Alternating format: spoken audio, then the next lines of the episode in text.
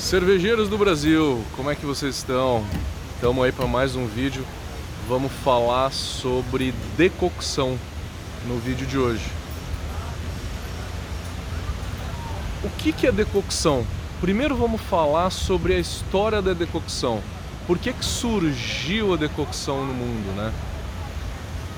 Antigamente, estou falando de 200, 300 anos atrás, a gente não dominava tanto o processo produtivo que ah, empiricamente, por teste, tentativa, né?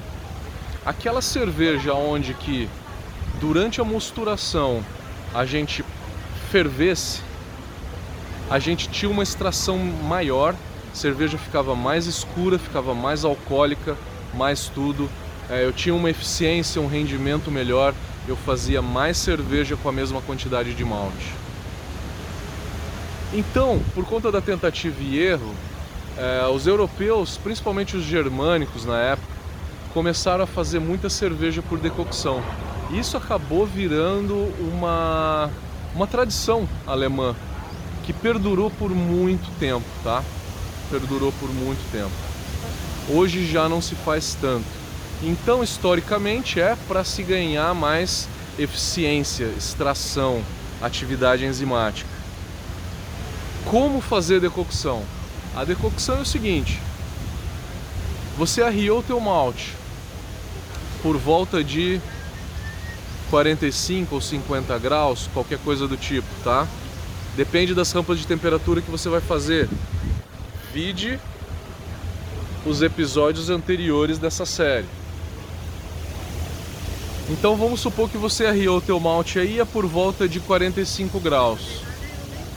Eu vou separar uma quantidade deste mosto, eu vou ferver por 10 minutos, ferver mesmo, com bagaço e tudo.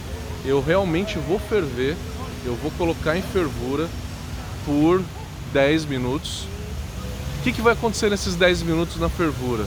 Eu vou caramelizar uma quantidade de açúcares eu vou desnaturar enzimas, eu vou produzir compostos é, de fervura, né, que a gente produz na fervura, como é compostos de caramelo e melanoidinas. Aí eu volto esse malte que está sendo fervido a depende da, da altitude que você tá, 98 graus, 99 ou até 100 graus, você volta isso para a panela onde que estava a 45 graus. O que, que acontece? A temperatura vai subir. Se meu objetivo é que a próxima rampa seja a 62, eu vou ter que fazer um cálculo então, que é o seguinte: quanto de mosto que eu tenho que separar para ferver, a qual temperatura é isso, que eu volto para essa panela que está a tantos graus, tá? que com isso, tudo isso vai subir a temperatura para, por exemplo, 62 graus, que é a beta-amilase, tá? Essa é uma conta que dá para fazer, é uma conta que é uma média ponderada, tá? Eu vou ainda gravar alguns vídeos sobre cálculo, tá? E aí eu vou explicar como fazer essa conta, tá? É, mas é uma média ponderada. Se vocês tiverem interesse, eu vou falar aqui rapidamente. É o seguinte: é, na hora que você mistura duas substâncias, tá? É, temperatura da substância 1 vezes volume da substância 1 mais temperatura da substância 2 vezes volume da substância 2, tudo isso dividido pela somatória dos dois volumes, tá? Essa é a média ponderada média ponderada pelo volume. É uma média ponderada onde que a gente pondera pelo volume e o resultado final dessa fórmula é a temperatura após a mistura, tá? Então vamos lá, é, o que, que acontece na, na hora que eu fervo? Eu vou caramelizar, eu vou reduzir quantidade de enzimas ativas. Se eu reduzo quantidade de enzimas, eu tenho que ficar ligado no que? Meu poder diastático está começando a cair, né? Então, usar um malte diastático é uma opção. Usar qualquer malte que tenha cevada seis fileiras também é uma opção. Ou o mais fácil, prolongar as rampas de temperatura, tá? Mais fácil, te aconselho a prolongar essas rampas de temperatura, que eu acho que é mais fácil para você, tá? A tua mosturação, que normalmente duraria uma hora e dez, uma hora e vinte, vai durar de duas a três horas. Porque você tem o tempo de separar, ir lá, ferver, voltar, e aí a tua rampa de beta-milase, em vez de 40 minutos, você vai ter que fazer ela com uma hora e vinte, checar sempre o iodo para ver se está convertendo né, o amido corretamente. Se estiver convertendo, toca a vida, continua, vai lá e vai para a próxima rampa. Mas então se prepara que pelo menos duas horas, duas horas e meia vai demorar a tua mosturação. É um tempo maior, tá? Cuidado na hora de absorção de ar, na hora que você for jogar, é, pegar esse malte e jogar de um lado para o outro. Você tem uma pequena oxidação, não é uma oxidação muito grande, mas você tem uma pequena oxidação nessa história, tá? Eu vou ter que ter dois recipientes separados, tá?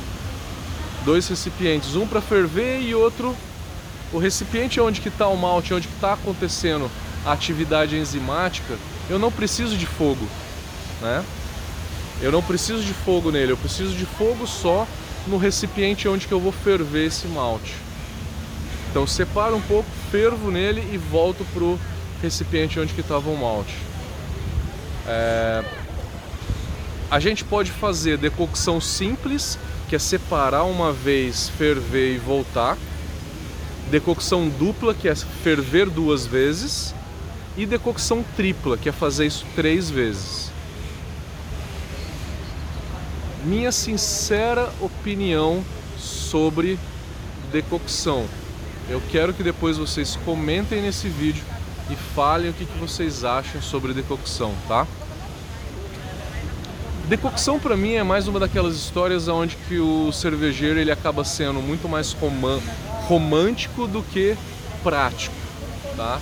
é muito mais um lance de romantismo todo, fazer, fazer a cerveja por decocção, é, falar que está fazendo uma cerveja como era feita 200, 300 anos atrás. Mas se você quiser ter o mesmo efeito da decocção na tua cerveja, basta usar um malte aonde que tem os compostos que são gerados uh, durante a, durante a fervura do teu mosto, tá? O que, que é gerado durante a fervura do teu mosto? Compostos de caramelo, compostos de melanoidina. Melanoidina é um composto adocicado que tem uma certa cremosidade. O caramelo não é cremoso, tá? Você tem melanoidinas que são mais cremosas e você tem extração de taninos. Para você ter isso, você pode substituir isso, é, substituir a decocção por um malte melanoidina. O melanoidina escuro, tá? É, porque a gente tem duas versões do malte melanoidina no mercado. Um deles é o melanoidina claro, que tem 40 EBC de cor, e o outro melanoidina escuro, que tem de 70 a 80 EBC de cor. Esse melanoidina escuro, ele tem um pouco de caramelo, ele tem bastante substâncias melanoidinas e tem um pouco de tanino disponível para ser arrancado na hora que você for fazer a tua cerveja com esse malte melanoidina, tá? Espero ter explicado legal para vocês. Por favor, se inscreva no canal, dê like nesse vídeo, isso vai ajudar a gente a levar esse vídeo, né? O logaritmo todo, todo aí ajuda a levar esse vídeo para outras pessoas. E por favor, comente. Eu sei que esse é um assunto polêmico e a coisa mais importante é a, a discussão, tá? Valeu, galera. Até o próximo vídeo.